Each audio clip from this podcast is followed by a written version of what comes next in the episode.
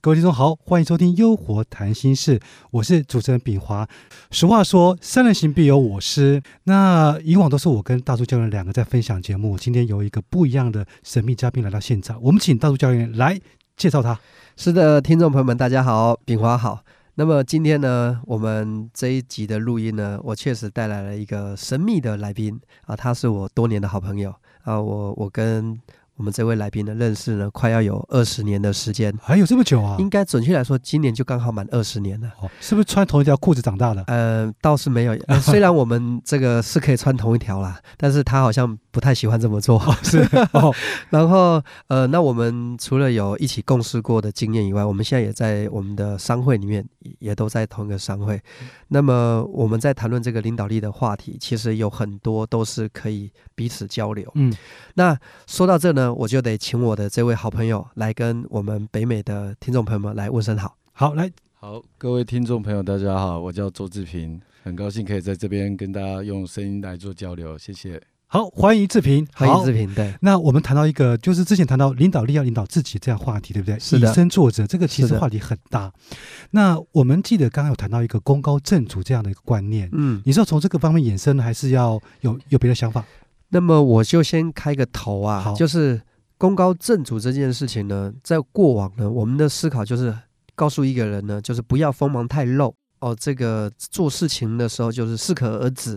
那么你如果这个做的这个太亮丽了、太亮眼了，可能就是枪打出头鸟，大概就这个意思，就是说你太突出了，所以那当然可能第一个就太出风头，可能就找你下手。可能以往我自己的认知。我会认知，所以说功高震主，那有他个人的原因，可能他真的是这个太出风头了。那么，因为我们这几集在谈领导力，对，那我忽然间有个想法，我说那功高震主这句话，到底是功高的那个人有问题，还是正主这个组织的思想有问题呢？我觉得这个我们这一集可以用另类的思考来思考一下。那我开个头，如果说今天历史上都有好皇帝嘛，嗯。那么这些好皇帝，我们就没有听说过哪个好皇帝在嫉妒他的大臣能力比他好，觉得你的光环比我大，我一定要灭了你。几乎我看到的所有的明君都没有出现过这样的心态。那难道是因为他能力很强吗？我觉得也不一定。可是却出现了很多的昏君。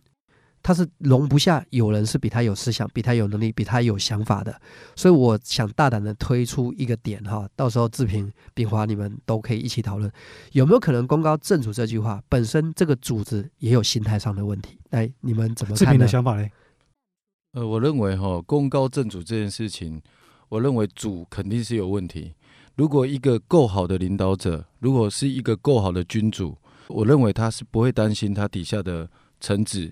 会对他有进行到某种程度上的威胁。我觉得严格来讲的话，就是他的领导高度是不够高的，所以他没有足够的胸襟可以容下这件事情，所以他的成就应该也是非常有限。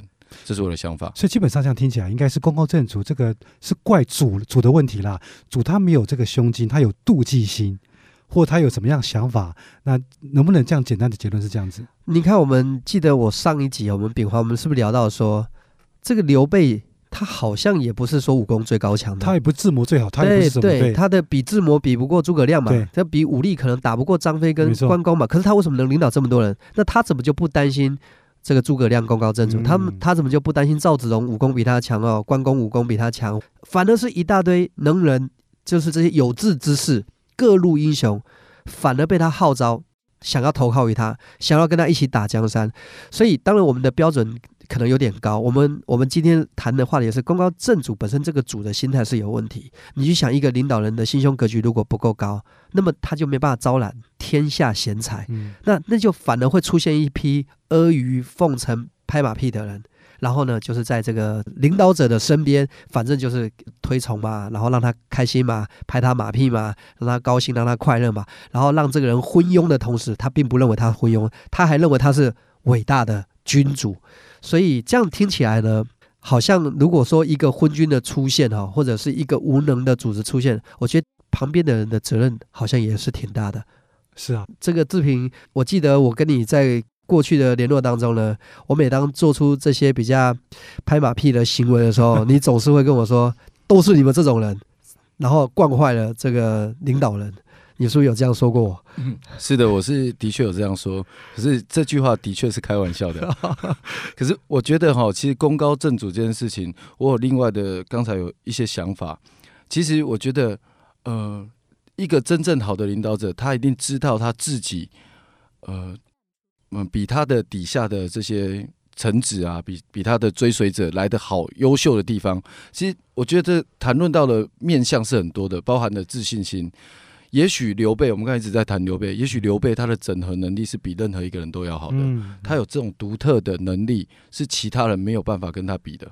我说他还是有他独特的厉害的地方啊。是的，是的。所以我记得，呃，我们之前谈了一个话题，就是说，假设一个真的很胸肌很广的领导者，他虽然在某些部分是不如他的下属哈，那他可以想去学习，但他没有实权事情，他可以学这样的想法是不退的。那这样的能不能再引申一下？